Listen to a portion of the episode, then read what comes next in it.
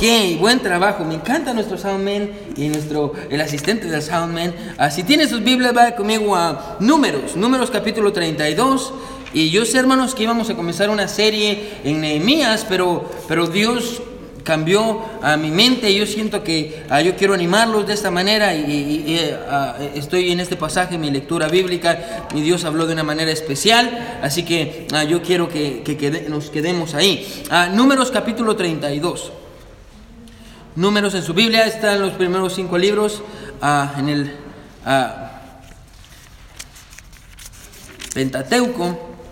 Es el cuarto libro de su Biblia, Números, Deuteronomio, después de Levítico.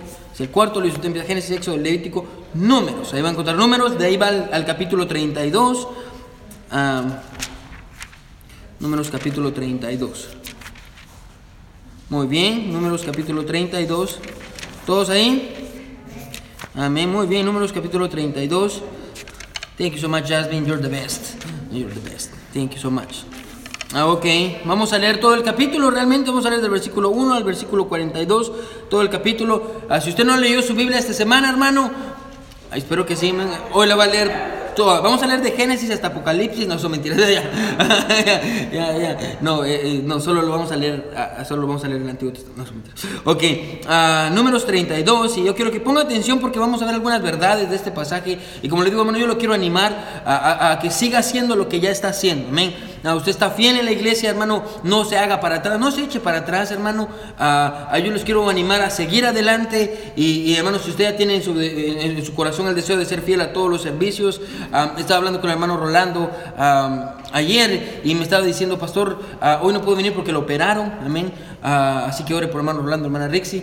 la hermana Elena no sé por qué no vino, pero hermano Rolando, hermana Rixi, oren por ellos. Y, mm, pero me estaba diciendo, pastor, ya pedí permiso en mi trabajo para poder estar los miércoles y los domingos en la mañana, domingos en la tarde, y yo quiero servir a Dios. Y yo creo que la mayoría de nosotros tenemos ese corazón. Amén. Amén. Así que vamos a leer uh, capítulo 32 del versículo 1 al 42. La palabra de Dios dice así. Los hijos de Rubén y los hijos de Gad tenían una muy inmensa muchedumbre de qué? Ganado. Amén. Y vieron la tierra de Hacer y de Galaad y les pareció el país, el, país lugar de ganado quiero que se vea la imagen, vieron este lugar y dijeron, wow, este lugar está muy bonito, queremos poner aquí nuestro ganado. Ahora, hasta ahí, todo bien. Versículo 2. Vinieron pues los hijos de Gad y los hijos de Rubén y hablaron a Moisés y al sacerdote Eleazar y a los príncipes de la congregación diciendo, Atarot, Dibón, Haser, Nimra, Esbón, Eleale, Sebam, Nebo y Beón, la tierra que Jehová hirió delante de la congregación de Israel, es tierra de ganado. Y tus siervos tienen ganado. Por tanto, dijeron, si hallamos gracia en tus ojos desde esta, tierra, tus siervos en heredad, y no nos hagas pasar el Jordán. Ahora, déjeme explicarle algo rápido. Dios les había pedido que pasaran todos al Jordán. Amén. Dios le había dicho a las doce tribus de Israel, quiero que pasen del otro lado, pero aquí tenemos estas tribus que vienen y dicen, ¿sabes qué? Si encontramos gracia, no queremos pasar al otro lado, nos queremos quedar aquí porque es un lugar precioso para que pongamos nuestro ganado. Mire que sigue diciendo. Versículo 6. Ah, y respondió Moisés a los hijos de Gad y a los hijos de, de Rubén, ¿irán vuestros hermanos a la guerra y vosotros os quedaréis aquí? Ahora, recuerde que para pasar al otro lado tenían que pelear contra ciertos, ciertas personas y, moradores que ya estaban en el, del otro lado del Jordán. Entonces lo que les dice Moisés es, ¿cómo es posible que van a pasar sus hermanos del otro lado y van a pelear y ustedes se van a quedar aquí? Versículo 7. ¿Y por qué desanimáis a los hijos de Israel para que no pasen a la tierra que les he dado, les ha dado Jehová?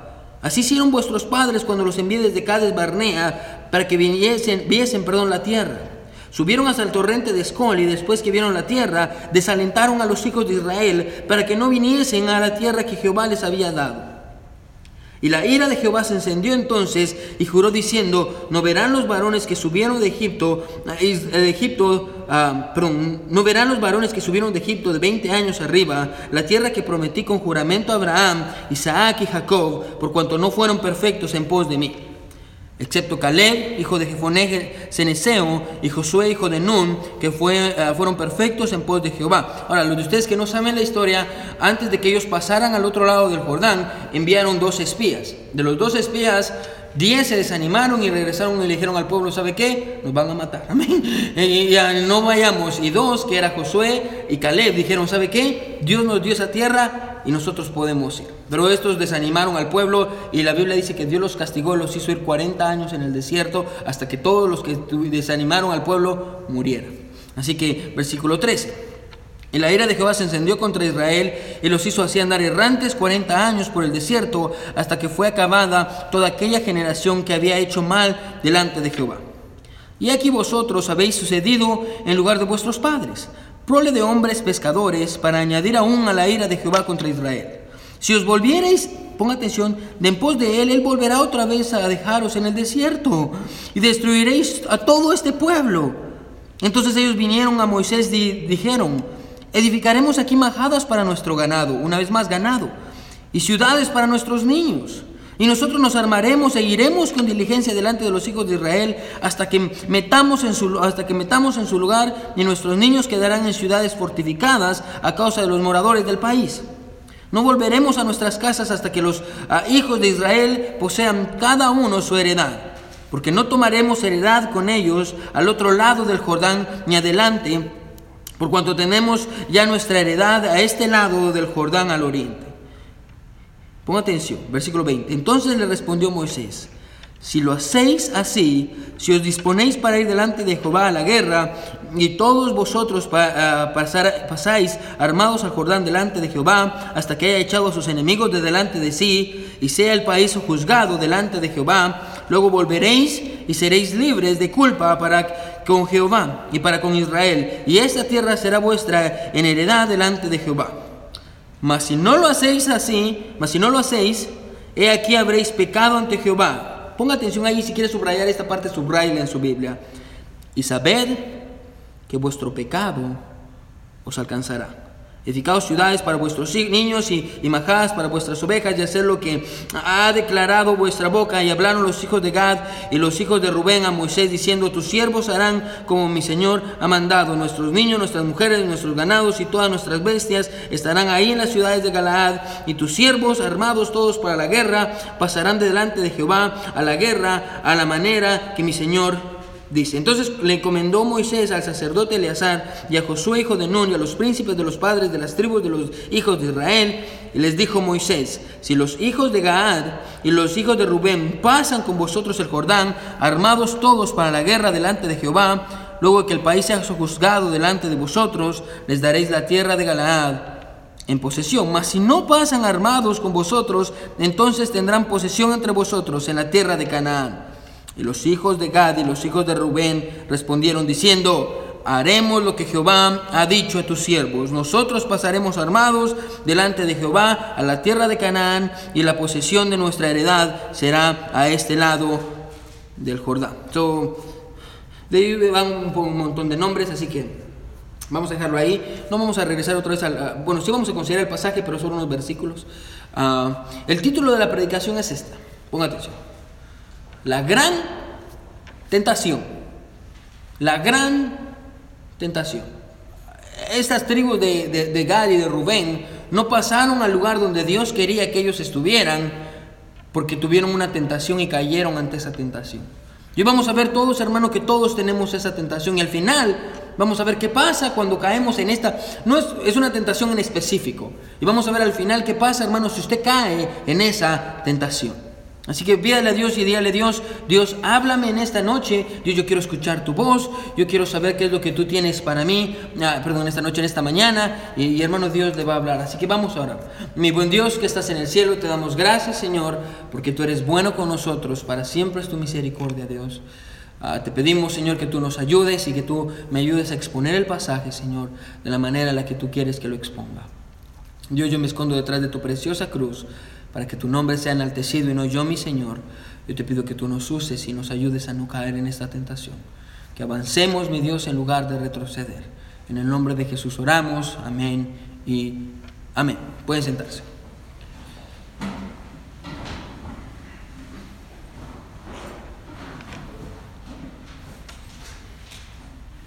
Amén. Ahora yo no sé usted, hermano, ah, pero yo Yo no he conseguido todavía sacar una maestría en cuanto a, ser perfecto cuando la tentación viene a mi vida. Ah, no, no he sacado una maestría en cuanto a esto. ¿Qué quiere decir eso? Hermano, ponga atención que aún lucho todos los días, hermano, con tentaciones en mi vida. Cada día yo lucho con tentaciones en mi vida.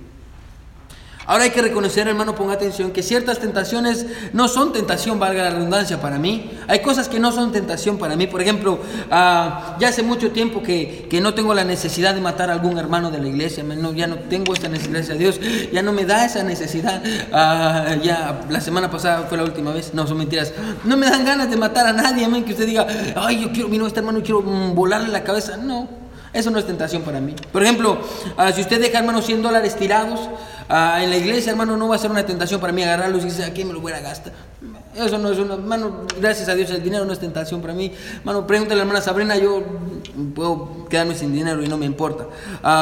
no es tentación para mí, tal vez si usted pone una botella de whisky, el más delicioso, una botella de ron, o yo no sé qué más hay, ah, todo lo que usted quiera ponerme que tenga alcohol, lo pone enfrente de mí, hermano, no voy a estar como babeando y voy a estar, ay, qué delicioso. Hermano, eso no es tentación para mí tampoco. Ahora, usted puede preguntarle a mi esposa, hermano, que hay, cosas que sí son tentaciones para mí, por ejemplo, los dulces, y puede preguntarle a algunas hermanas, de chocolate, ahorita me comí como dos donas de chocolate, y, la hermana Virginia tiene la culpa porque las trajo, la hermana Marianita, las dos, yo sé, se pusieron un complot en contra de mí, trajeron donas de chocolate, me comí, me encanta el chocolate a mí, me encantan los libros, Amo los libros. Y usted preguntar, preguntar a la hermana Sabrina, es mi adicción leer libros y comprar y comprar y hasta cierto punto mi tentación. Me encantan las corbatas. Ah, tengo como más de 100 corbatas y me encantan las corbatas. Ah, tengo otras adicciones, eh, tentaciones. Usted también, tal vez su tentación es la comida y, y, tal vez es ir al buffet de comida china y cuando usted pasa ahí por el, por el hibachi y usted hasta siente el olor y usted, ah, esos camaroncitos, amén. Y, cuando usted entra y mira que los camarones le hacen ojos, amén. Y, y, o yo no sé, tal vez su tentación es una novela y espero que no. Ah, pero ah, su tentación es. ¿Cuál es la novela que está ahorita de moda? Ay, por favor, nadie mira novelas. Oh, perdón, ah, es que ahora ya nosotros ya decimos upgrade, ya subimos. En Netflix, o, tal vez eh, eh, es algún programa de Netflix. Y, y, yo no sé, hermano, cuál sea su tentación. El punto en esta anoche, o en esta mañana, perdón, es que todos tenemos tentaciones, amén si usted dice, pastor, no tengo tentaciones, usted creo que su tentación es la mentira, porque todos tenemos tentaciones, y ya sea tal vez con la mentira, tal vez su tentación es robar, a ver cosas que no debería ver, con su lengua decir cosas que no debería de decir, tal vez su tentación es no cumplir sus promesas, tal vez su tentación es comenzar pero no terminar cosas, su, tentación es una mujer o algún hombre, y, y todos en este cuarto, hermano, estamos luchando cada día de nuestras vidas tentaciones. Pero hay una tentación específica, me ponga atención. Déjeme ponerlo de esta manera. Aunque sus tentaciones y mis tentaciones sean diferentes, todos luchamos con una tentación en específico. Pastor, ¿cuál es la tentación con la cual todos luchamos? Quédese conmigo. La tentación con la cual todos luchamos, hermano, escuche esto, es la de retroceder en lugar de avanzar. Todos luchamos con esa tentación.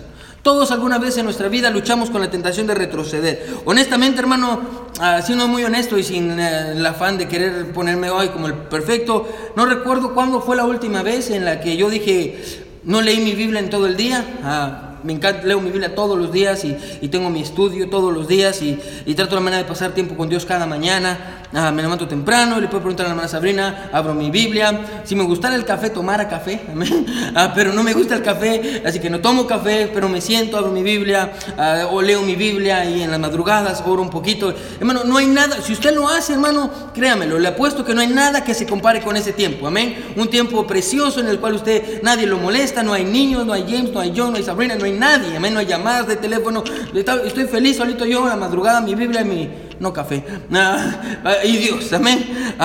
pero déjeme decirle algo.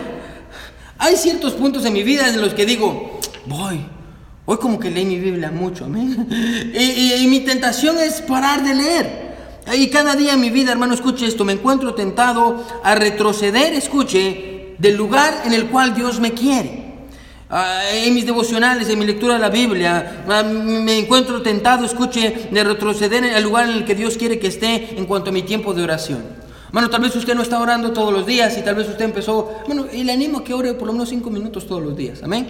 No es mucho ah, y, no necesariamente tiene que ponerse en su cama a orar, y, aunque sería perfecto, hermano, cuando usted va manejando para su, para, su trabajo, no es un maravilloso momento para orar. No, yo hago eso, hermano, encienda, ah, ponga música instrumental que sea cristiana, hermano, y póngase a orar. Bueno, es precioso, es precioso pasar ese tiempo ahí de oración y, y, tal vez usted ora cinco minutos y, y pero su tentación no es orar más, su tentación es orar menos.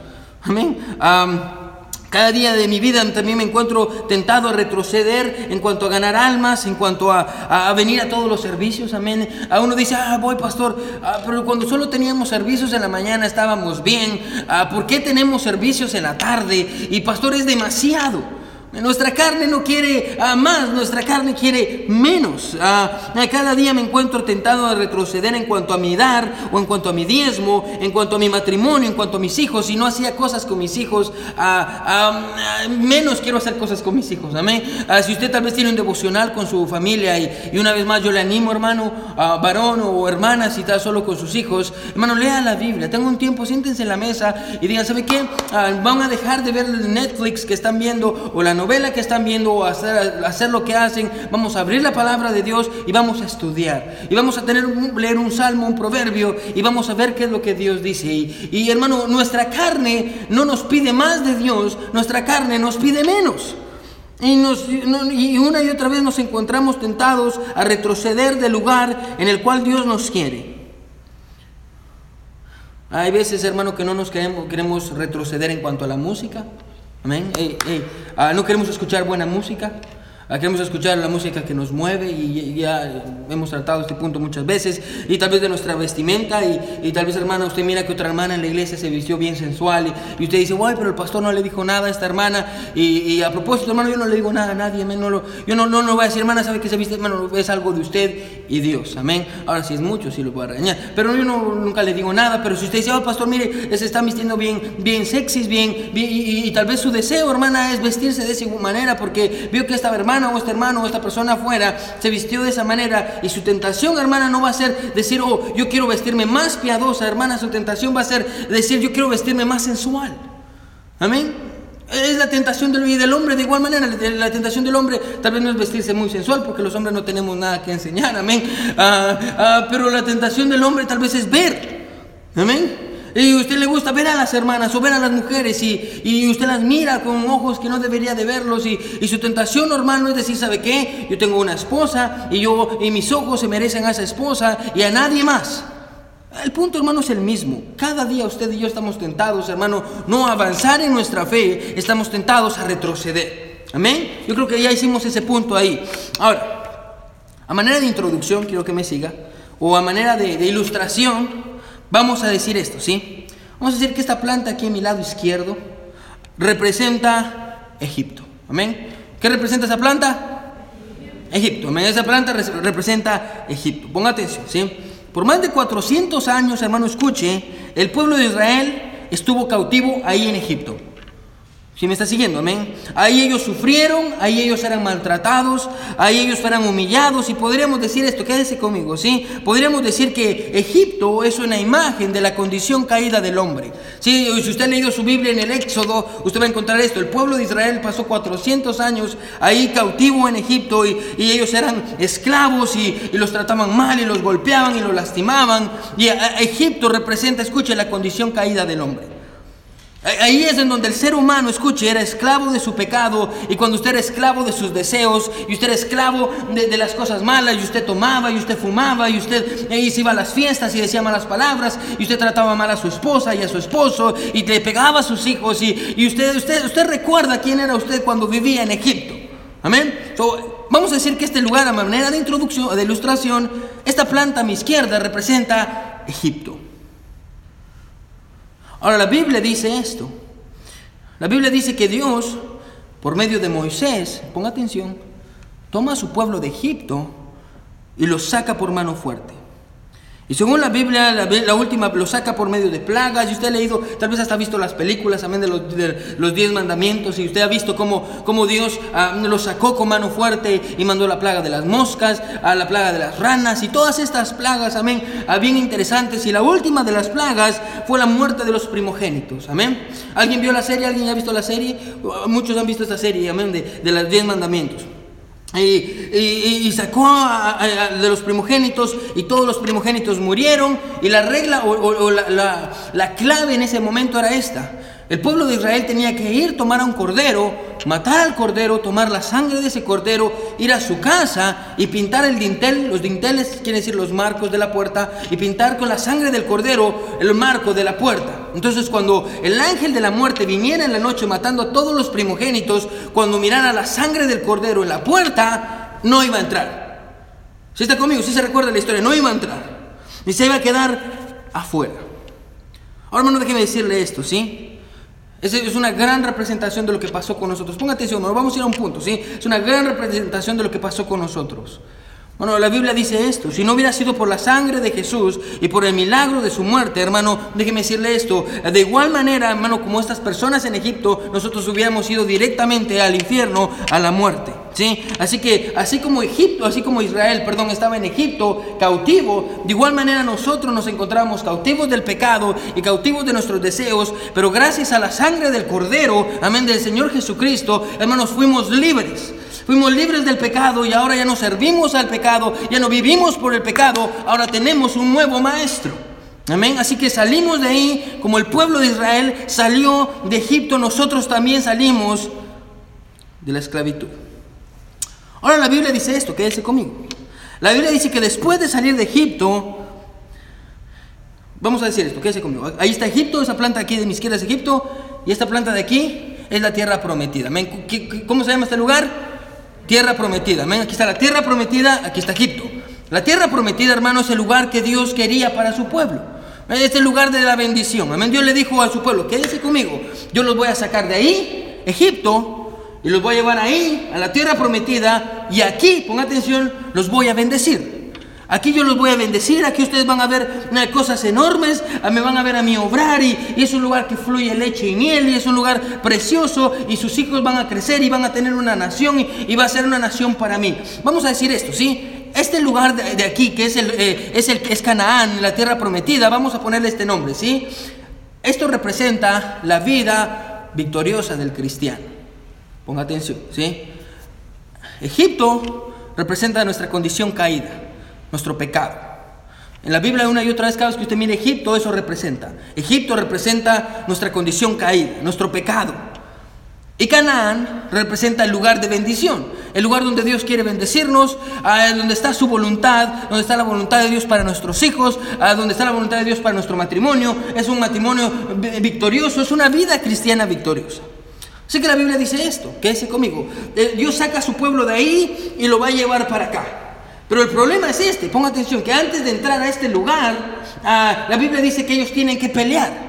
Ellos tienen que pelear porque ahí hay moradores, ya hay gente. Entonces la Biblia dice que Dios envía a 10, a 12 espías, un espía por cada tribu. Y los espías van y miran. Y cuando regresan, la Biblia dice esto, que 10 de los 12 espías venían asustados. Moisés, allá en la tierra prometida hay gigantes, nosotros somos como cucarachas, como hormigas, ah, delante de estos gigantes. Nos van a matar, nos van a acabar.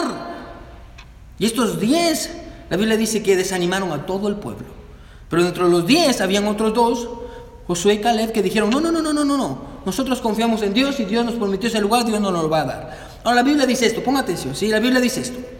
La Biblia dice que Dios ve que el pueblo se desanimó y no tuvo fe en él. Entonces Dios dice, ¿sabe qué?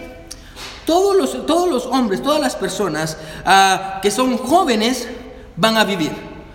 Los que son ya más adultos y ancianos se van a morir en el desierto. Todos los que dudaron, todos los que dijeron, ¿sabe qué? Y se desanimaron, van a morir en el desierto y no van a entrar a la tierra prometida hasta que se levante una nueva generación y esa nueva generación sí va a lograr entrar, excepto Josué y Caleb, que ellos sí tuvieron fe. Entonces, esto es lo que pasa, ponga atención. Este es el desierto. Y en el desierto ellos se quedaron dando vueltas por 40 años, 40 años dando vueltas. Bueno, en la noche vamos a ver unos mapas de Israel.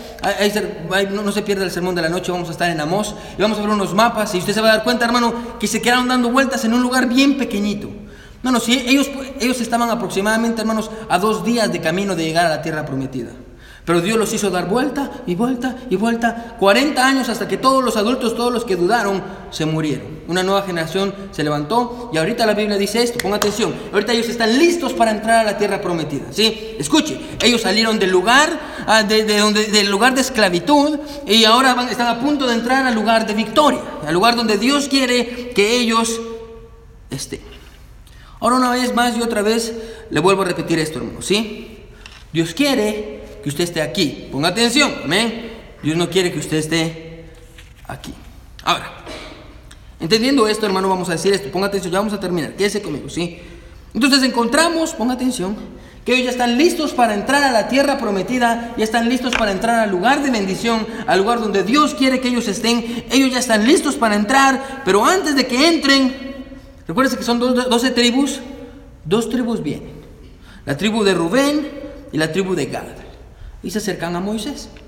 Y le dicen, Moisés, mira, antes de, recuerden, tienen que pasar el río Jordán para poder llegar al lugar de la bendición, a, a, Canaán, a Canaán. Y está el río Jordán y antes del Jordán viene uh, Rubén y viene Gad y le dice, Moisés, ¿sabe qué? Mira este lugar. Moisés, mira, qué bonito lugar, Moisés. mira, mira ese campo verde. Mira qué precioso, mira, mira el campo verde, mira las nubes, mira qué bonito este lugar. ¿Sabes qué, Moisés? Y ahí está Moisés, ¿y qué? Moisés, es perfecto. ¿No crees que es perfecto para crear ganado? Y esta Moisés le dice, sí es perfecto para crear ganado. Ni sabes qué, Moisés, qué. Nosotros tenemos ganado, amén. Este lugar es perfecto para que nosotros podamos tener nuestro ganado. Ahora yo no sé si usted se ha puesto a pensar esto antes, me lo escuche. Pero esta es una, una pregunta que yo siempre tengo. Piensa esto conmigo, ¿sí?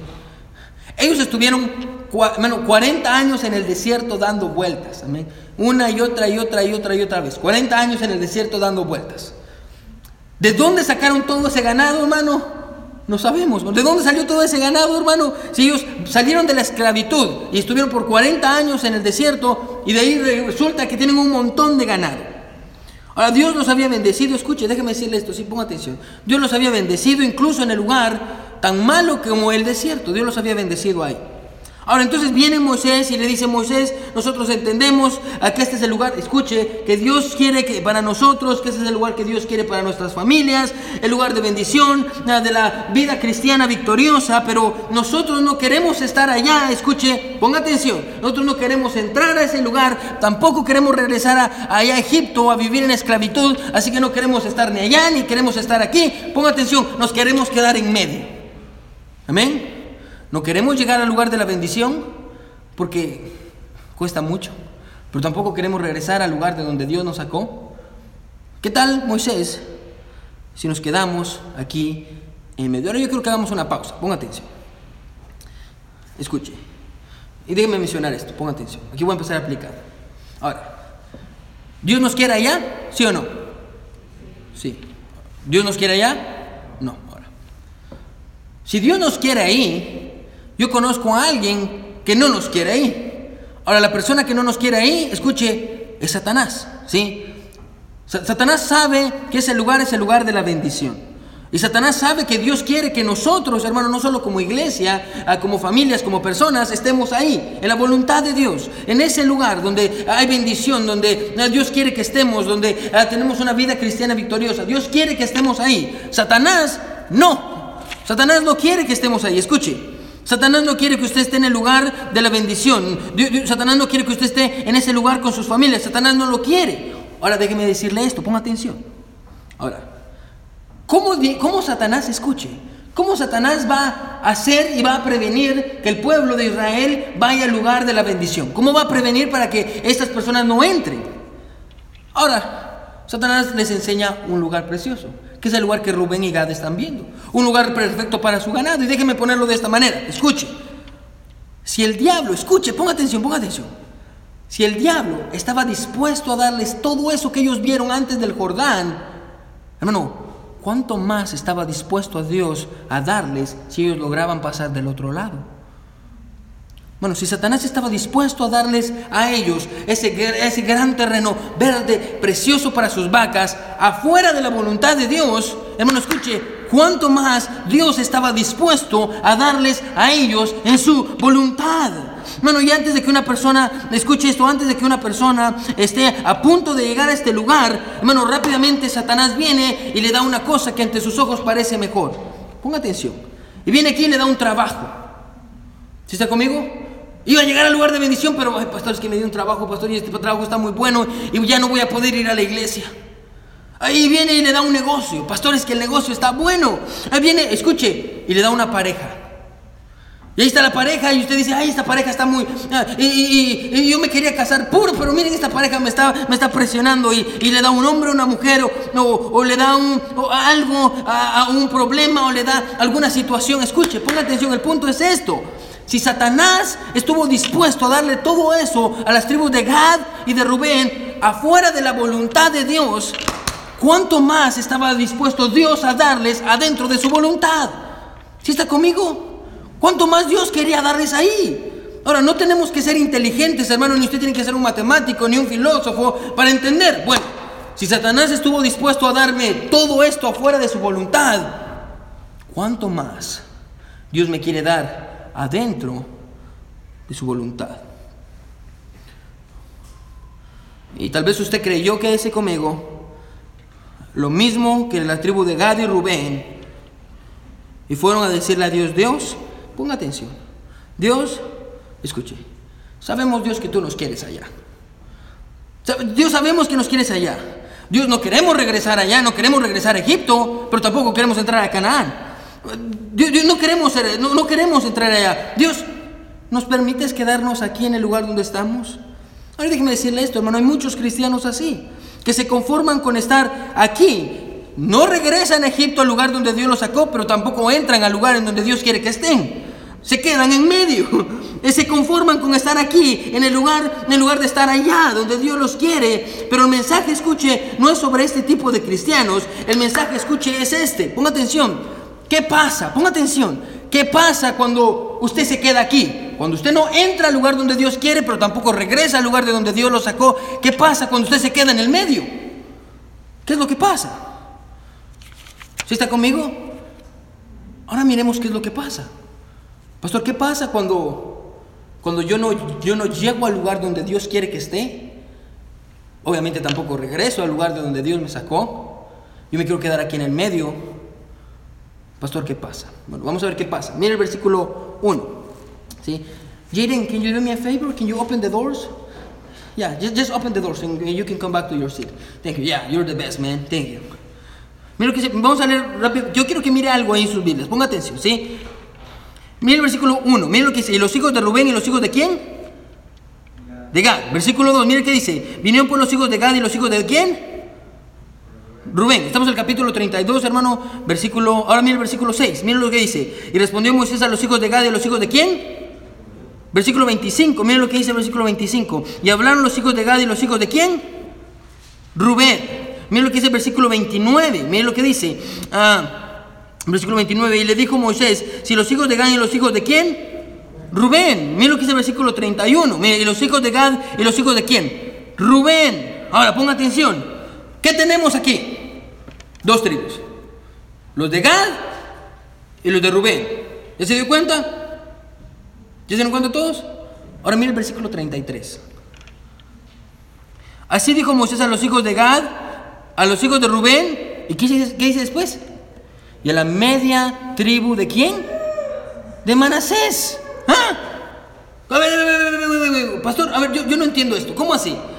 Cuando llegaron, cuando llegaron, ponga atención porque hay una gran verdad. Cuando llegaron le dijeron a Moisés, ok, cuando llegaron dijeron, ¿sabes qué Moisés? Somos dos tribus, los de Rubén y los de Gad. Una y otra vez, Rubén y Gad, Rubén y Gad, Rubén y Gad. Y al final resulta que ya no solo es la tribu de Rubén, ya no solo es la tribu de Gad, ahora viene la, la media tribu de Manasés con ellos, amén. Ah, y no es que ah, las tribus de Gad y de Rubén estuvieran reclutando personas para que se quedaran con ellos, ah, y no es que cada día ellos estaban buscando prospectos para, para incitarlos a, rebelarse, es, es simplemente esto fue lo que pasó, ponga atención, es simplemente que la tribu, escuche, la media tribu de Manasés vio y vio el ejemplo, ponga atención, el ejemplo de los de Rubén y los de Gad y dijo, ¿saben qué?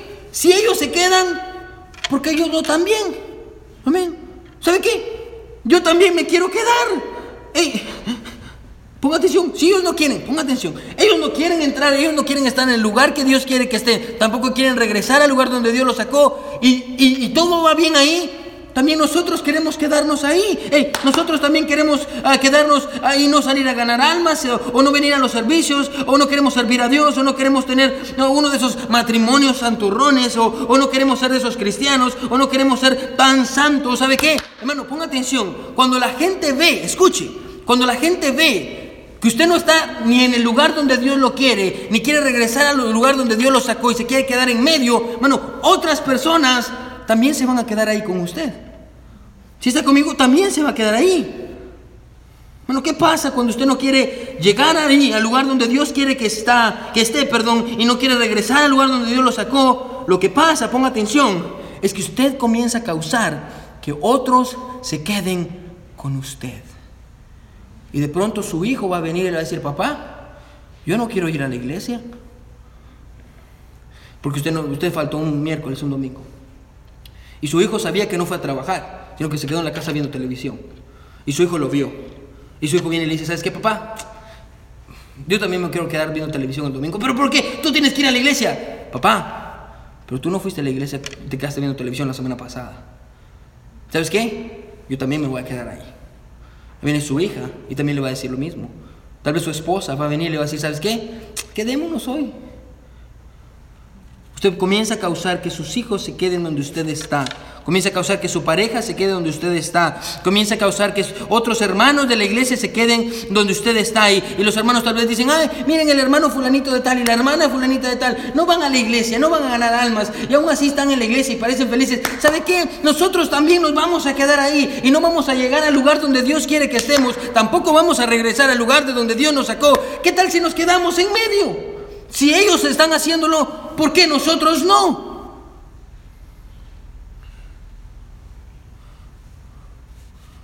Y aquí están estas personas que no están en Egipto, pero tampoco están en Canaán.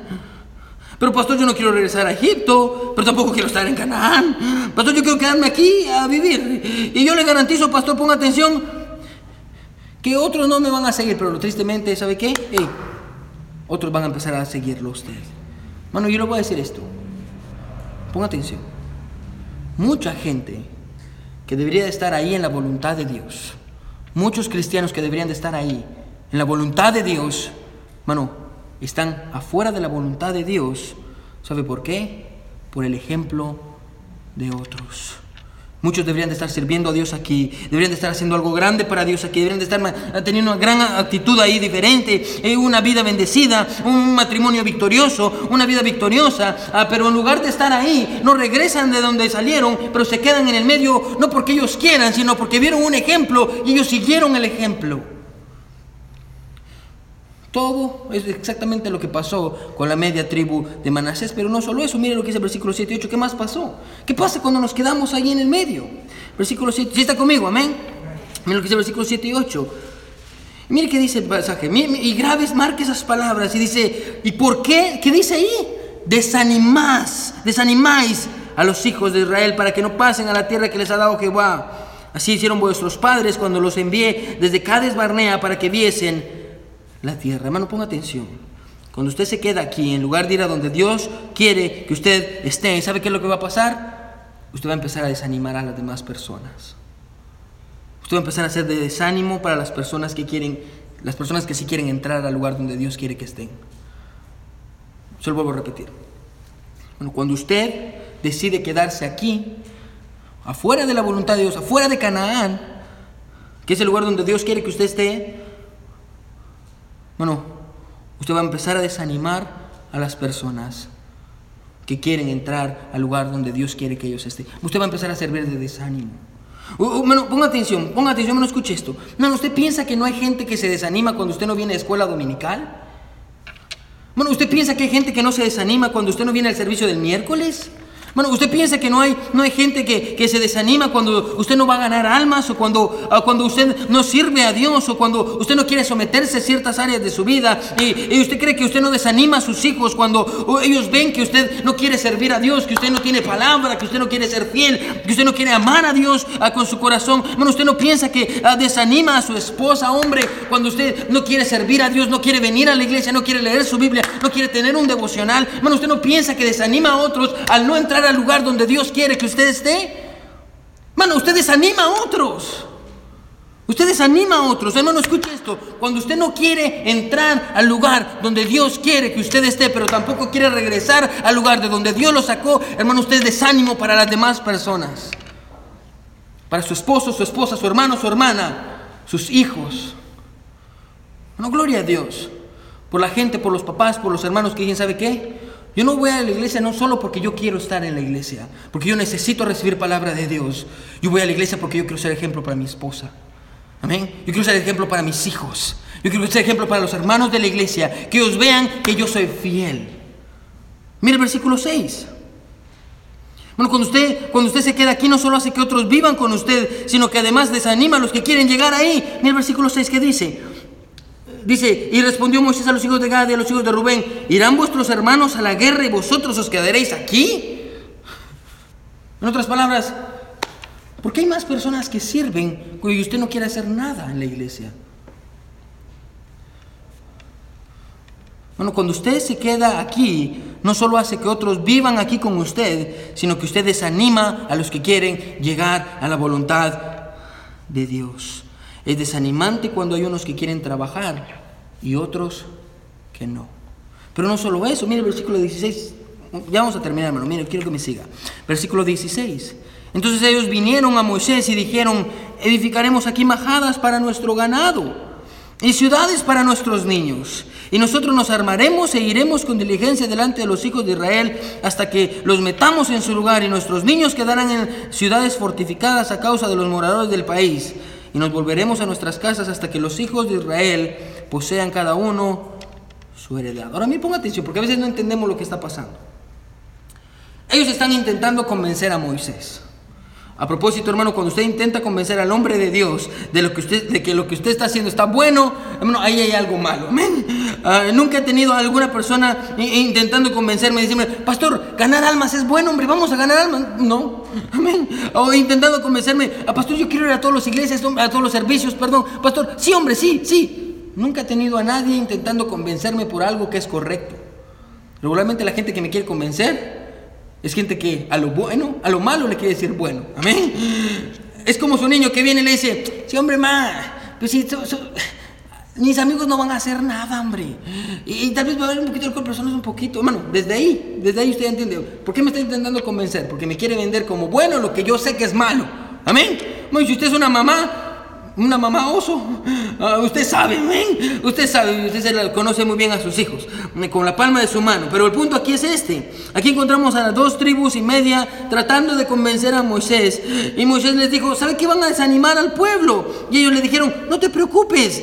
Escuche, nosotros, ponga atención, nosotros vamos allá, peleamos y actuamos como que somos como el resto, terminamos y ¿sabes qué? Nos regresamos. Ni usted ni yo. Vamos, peleamos. Si, si es por pelea, si es por hombres para luchar, vamos, peleamos, nos regresamos y todos en paz. En otras palabras, nosotros vamos a actuar, escuche, vamos a actuar como que tenemos la bendición de Dios. Amén. Y, vamos a actuar como que si de veras somos cristianos victoriosos. Y vamos a actuar como que de veras tenemos un gran matrimonio. Y vamos a actuar como que de veras tenemos un corazón para Dios. Y, y todos vamos a estar ahí en el lugar en el que Dios nos quiere, pero solo vamos a actuar. Después de que peleemos, vamos a regresar y vamos a regresar al mismo lugar donde estábamos. ¿Sabe qué es lo que está pasando? ¿Sabe qué es lo que están diciendo ellos? Escuche lo que están diciendo. Lo que están diciendo es esto. Mi cuerpo va a estar allá, pero mi corazón va a estar aquí. Mi, cuerpo va a estar ahí en el lugar donde Dios quiere que esté, pero mi corazón va a estar muy lejos de ese lugar. Pero el problema no era ese. El problema era que ellos iban a dejar. Escuche, ¿sabe cuál es el problema? Es este. Ponga atención. Se necesitaban hombres para ir a pelear, ok. Básicamente lo que está pasando es esto. Todos los hombres, hermano, iban a salir e iban a ir a pelear allá. Y la pregunta aquí es esta. ¿Qué iba a pasar con sus hijos y con sus esposas? Y se puso a pensar, se iban a quedar solos, se iban a quedar solas. Hermano, el problema es que ellos iban a dejar a sus esposas y a sus hijos. Hermano, ellos pusieron a la siguiente generación de cristianos en riesgo. Hermano, escuche, esto es serio. Ellos pusieron a sus hijos y a sus esposas en riesgos. Y déjenme hacer una pequeña aplicación aquí para los padres. Hermano, cuando usted, hermano, vaya a la tierra prometida, hombre, papá, mamá, cuando usted vaya a la tierra prometida, cuando usted vaya al lugar donde Dios quiere que esté, cuando usted esté triunfando en su vida cristiana, hombre y mujer, lleve a sus hijos con usted. No deje a sus hijos aquí, lleve a sus hijos ahí, lleve a su esposa ahí. Hombre, si usted está disfrutando de un caminar con Dios bien, si usted está creciendo en el Señor, hermana, si usted está caminando con Dios, hermano, hombre, usted no vaya solo ahí, lleve a su esposa y a sus hijos con usted. No vaya solo. El problema es este, hermano, que tenemos un montón de padres que tienen una vida cristiana victoriosa, que caminan con Dios, pero se olvidaron de llevar a sus hijos. Y sus hijos se quedaron atrás. Hermano, si usted lee su Biblia, asegúrese que su hijo también esté leyendo la Biblia. Amén. Si usted ora, asegúrese que sus hijos también estén orando. Bueno, si usted va al lugar de la bendición, asegúrese de llevarse a sus hijos. Amén. Hay pastores que no quiere. Pastores que me pega. Hay pastores que le tengo miedo. Hay pastores que no quiere venir a la iglesia. Pastor, pastor, ya tiene 10 años. y el pastor ya se manda solo, pastor. Hermano, si usted no trae a su esposa y a sus hijos aquí, hermano, déjeme decirle algo, ¿sí? Escuche, si usted no trae a su esposa y a sus hijos aquí, usted está, usted está corriendo peligro de perderlos aquí. Amén. Si usted no los lleva aquí, usted los va a perder aquí. Pero el pasaje no solo muestra esto, y con esto quiero terminar. Hay una verdad que yo quiero que note, y es la primera que yo le dije que, que, que, subrayara. Versículo 20 al 23. Mira lo que dice versículo 20 al 23.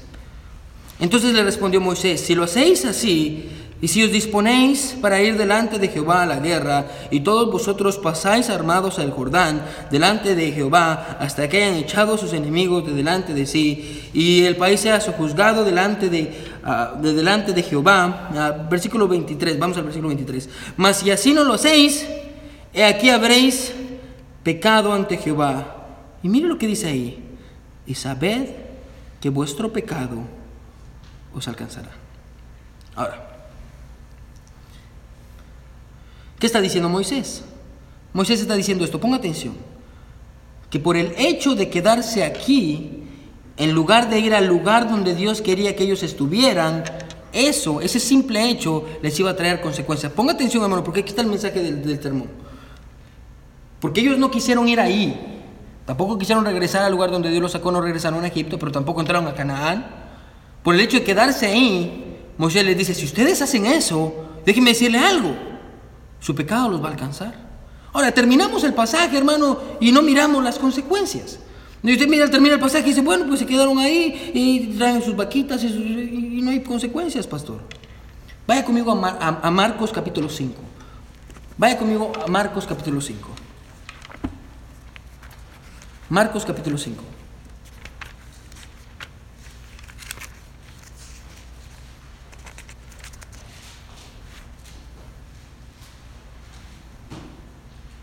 Pongan atención. Miren lo que dice el versículo 1. Capítulo 5, versículo 1. ¿Ya están ahí todos? Marcos 5. Miren, lo que dice Marcos 5. 1. Miren lo que dice. Vinieron al, vinieron al otro lado del mar, a la región de los que? Gadarenos. Ahora pensemos, ¿por qué se llama Gadarenos? Hmm. Gadarenos. Gadarenos. ¿Quiénes fueron las tribus que se quedaron del otro lado? La tribu de Gad y de quién? Rubén, Gadarenos. Oh, mire, eso quiere decir que ya nos da una pista ahí. Gadarenos. ¿Qué pasó ahí? Mira lo que dice el versículo 2. Y cuando salió el de la barca, enseguida vino a su encuentro los sepulcros. Miren lo que dice ahí que es sepulcros. Ponga atención porque a veces leemos y no entendemos. Sepulcros. Un hombre con un espíritu, ¿qué? Inmundo que tenía su morada en los sepulcros una vez más, y nadie podía atarle ni aún con cadenas, porque muchas veces había sido atado con grillos y cadenas, mas las cadenas habían sido hechas pedazos por él, y desmenuzados los grillos, y nadie le podía dominar. Y siempre de día y de noche andaba dando voces en los montes y en los sepulcros e hiriéndose con piedras. Cuando vio Jesús de lejos Jesús de lejos, corrió y se rodeó ante él y clamando a gran voz dijo, ¿qué tienes conmigo, Jesús, Hijo del Altísimo? Te conjuro por Dios que no me atormentes, porque le decía, sal de este hombre, espíritu inmundo. Y él le preguntó, ¿cómo te llamas? Y respondió diciéndome, Legión me llamo porque somos muchos, somos muchos, muchos demonios. Y le rogaba mucho que no lo enviase fuera de esa región. Estaba ahí cerca del monte un gran, ¿qué dice? ¿Acto de qué? Cerdos. Ahora paremos ahí. ¿Qué tiene que ver este pasaje con el otro? Ahora, solo para que más o menos en tiempo. En Marcos, dos mil años han pasado desde el incidente en, números 32. Dos mil años. ¿Qué tiene que ver este pasaje con el otro? Escuche esto. Que dos mil años después del incidente en números, encontramos a Jesús en el mismo lugar donde pasó. En el mismo lugar. Y lo que encontramos, escuche, es esto. En ese lugar, ponga atención, el lugar donde ellos dijeron, ¿sabe qué? No queremos regresar a Egipto, pero tampoco queremos entrar a Canadá. El mismo lugar, dos mil años después, ¿qué es lo que encontramos? Lo que encontramos es esto. Lo que encontramos es que el lugar está infestado de demonios y de cerdos y de tumbas. Hermano, y si usted estudia, todas estas cosas son una abominación para los judíos. Bueno, los judíos ni siquiera podían, no podían comer carne de cerdo. ¿Qué están haciendo cerdos ahí? Bueno, está infestado de demonios, había sepulcros. Bueno, los judíos tenían esta costumbre, y la ley decía esto, que no podían acercarse a un cuerpo muerto. ¿Qué está haciendo todo esto ahí? Bueno, entonces escuche esto. Vamos a decir esto. Si los judíos, pensemos, si los judíos no aceptaban a los cerdos y, todos los demonios y los sepulcros, ¿por qué todo esto está ahí? Déjeme decirle, ¿por qué? Ponga atención. ¿Por qué podemos concluir esto? Estas personas que se quedaron ahí ya no vivían como judíos. Ellos vivían como paganos. ¿Por qué? No escuche esto. Porque su pecado los alcanzó su pecado los alcanzó. Y en este punto, tal vez, hermano, ponga atención, ponga atención, quédese conmigo. En este punto, tal vez usted no va a perder la salvación. Bueno, recuerde que usted no va a regresar a Egipto. Usted no va a regresar al lugar donde Dios lo sacó. Bueno, usted no va a perder su salvación. Bueno, si se queda aquí, hermano, yo le garantizo algo, ¿sí? Usted no va a perder su salvación si se queda aquí. Pero va a comenzar a vivir su vida como que si nunca hubiera sido salvo. Se vuelvo a repetir. Usted no va a perder su salvación porque usted no va a regresar al lugar donde Dios lo sacó. Usted no va a estar en el lugar donde Dios quiere que esté, tampoco va a regresar al lugar donde Dios lo sacó, se va a quedar aquí. Y usted, hermano, no va a perder su salvación ahí, no se va a ir al infierno. Si usted verdaderamente fue salvo, no se va a ir al infierno. Pero ¿sabe qué es lo más duro? Que usted va a empezar a vivir su vida como que si nunca hubiera sido salvo. Y usted va a empezar a escuchar la música que usted no debería de escuchar. Y va a empezar a juntarse con amigos con los cuales nunca debería de haberse juntado. Y va a empezar a cometer mala decisión tras mala decisión. Y usted va a ver a sus hijos y va a ver cómo van a destruir su vida. Y va a ver a sus descendientes y sus nietos. Y usted va a ver el gran desastre que usted hizo. Y a todas las personas que usted arrastró con usted. A pastor, ¿por qué? Porque usted no tuvo el ánimo, el coraje de entrar al lugar donde Dios quería que estuviera. No regresó al lugar donde Dios lo sacó, pero tampoco entró al lugar donde Dios quería que usted estuviera. Ahora, hermano, escuche esto. Pongámosle, pongámosle temperaturas a estos lugares. Sí, ponga atención. Y digamos esto. Digamos que aquí es caliente. Ponga atención. Este es caliente, ¿ven? El lugar donde Dios quiere que estemos es caliente. Del lugar donde Dios nos sacó es frío. Ahora, usted no necesita ser un genio para entender esto. Si usted no está en caliente, pero tampoco está en frío, y usted está en medio, ¿en qué está? En tibio. Usted está en tibio. Ahora, pensemos. La Biblia dice en Apocalipsis esto. Yo conozco tus obras, que ni eres frío ni caliente. Ojalá fueres frío caliente, pero por cuanto eres tibio y no frío ni caliente, te vomitaré de mi boca. Bueno, ¿cuál es la verdad? La verdad es esta. No pierda lo que Dios quiere darle ahí, por la oportunidad que Satanás le está dando aquí. Bueno, no pierda lo que Dios quiere darle ahí. Hermano, siga leyendo su Biblia. Hermano, siga caminando con Dios.